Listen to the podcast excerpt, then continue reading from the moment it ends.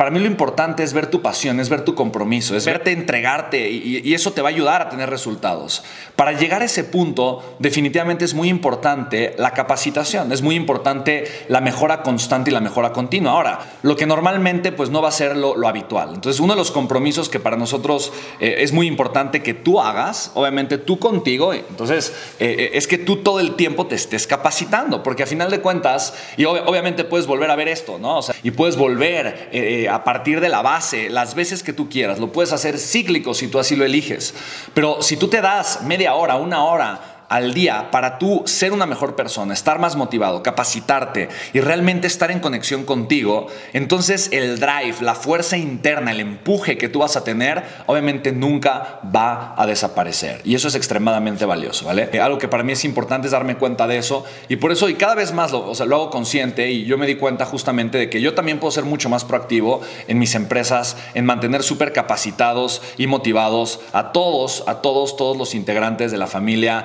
de mi mis empresas, en este caso, por ejemplo, la familia Ubul, también tengo otras empresas donde me doy cuenta que lo puedo hacer mejor, puedo ser más proactivo en estar con ellos, formándolos, capacitándolos, eh, no de la misma forma en la que lo estoy haciendo aquí contigo, ¿vale? Entonces, eh, para mí esto es sumamente emocionante, chicos, de verdad se los digo con mucho cariño. Eh, quiero que lo tomes en cuenta y que, que consideres que esta es una parte súper nutritiva, que, va, que, que te va a ayudar a estar creciendo, que te va a ayudar a estar mejorando, que te va a llevar a estar levantando el estándar de lo que tú realmente, obviamente, mereces, eh, mereces de ti y puedes generar y compartir para los demás.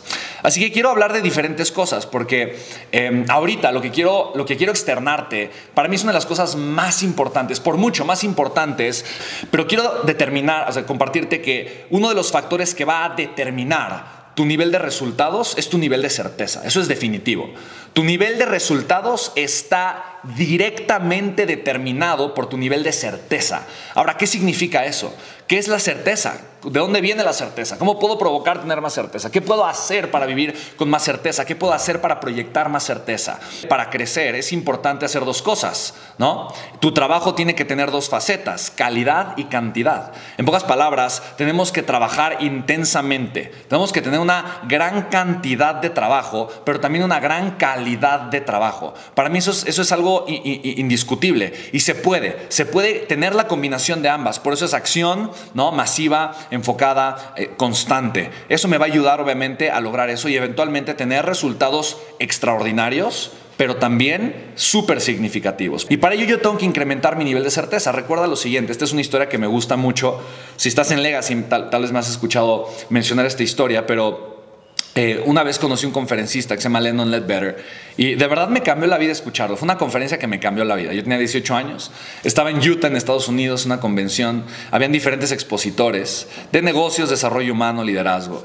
Y yo entré a esta conferencia porque eh, escuché que el cuate era un rockstar y que tenía un grupo de fans a nivel mundial impresionante. Y el cuate era, un, era, una persona que capacitaba en tema de ventas, en tema de, productividad, y él había sido distribuidor por muchos años de, varias empresas de multinivel, siempre destacándose por haber llegado a los rangos más altos en relativamente poco tiempo. Entonces, eh, se me hizo interesante eh, eh, ese hecho. Yo entré a, su conferencia y me senté, pues como a la mitad. Estaba, tenía un boleto que no tenía acceso a las zonas privilegiadas, tenía el boleto más barato, pero no estaba hasta atrás, estaba más o menos como a la mitad. Em, y yo recuerdo que cuando él entró al escenario, personas de todas partes, de todas partes del público se levantaron y corrieron al frente a saludarlo. Y corrieron al frente simplemente a saludarlo, muchos con su libreta. Y él ya se la sabía. O sea, él estaba listo. Él simplemente con una, con una sonrisa así blanqueada, con dientes color refrigerador, ¿no? Así grandotes, ¿no? Con, con, un cuerpo grande. Eh, el cuate medía como unos dos metros, unas manoplas así enormes. Él con una corbata, recuerdo en ese momento, una corbata que parecía plastificada de lo mucho que brillaba, bien apretada, ¿no? La corbata y su traje que le quedaba súper ajustado por la corpulencia que él tenía, ¿no? Él de repente salió y estaba listo. Entonces, de su saco sacó un plumón, ¿no? Lo destapó y empezó a firmar con una energía impresionante. O sea, él sabía que él iba a llegar esa marabunta, él, lo sabía. Yo iba con un amigo que fue mi primer mentor, me acuerdo muy bien, y, y yo lo volteé a ver, le dije, oye, ¿qué está pasando? Y me dice, el cuate es un rockstar, el cuate es un rockstar, yo no lo podía creer. Dije, wow, órale, qué, impresionante, ¿no? Eh, eh, ya, ya eso me hacía sentir algo, eh, ¿no? El, simple hecho de ver, de ver que alguien, ¿no? La gente le corría y le pedía una firma o un autógrafo, se me hizo algo espectacular. Dije, bueno, y él empezó a hablar. Dijo varias cosas.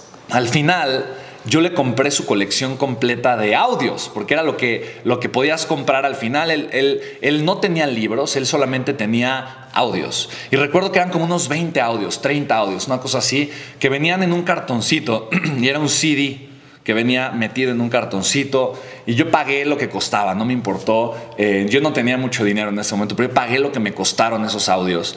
Y yo escuchaba sus audios y escuché sus audios constantemente por mucho tiempo.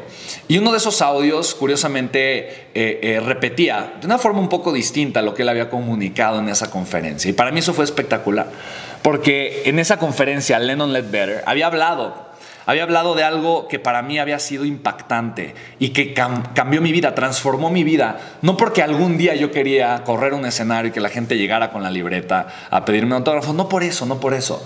Pero porque realmente entendí en ese momento por qué él era esa persona que no importa en qué empresa se parara, que no importa a qué lugar fuera, él siempre rompía los récords de ventas y generaba un crecimiento espectacular. Lo entendí, en ese momento lo entendí. Dije, es por eso, es por eso. Así es la razón de por qué mucha gente anhela grandes cosas, grandes resultados, pero constantemente fracasa. Y él decía, hay tres procesos. Es el sueño, la lucha y la victoria.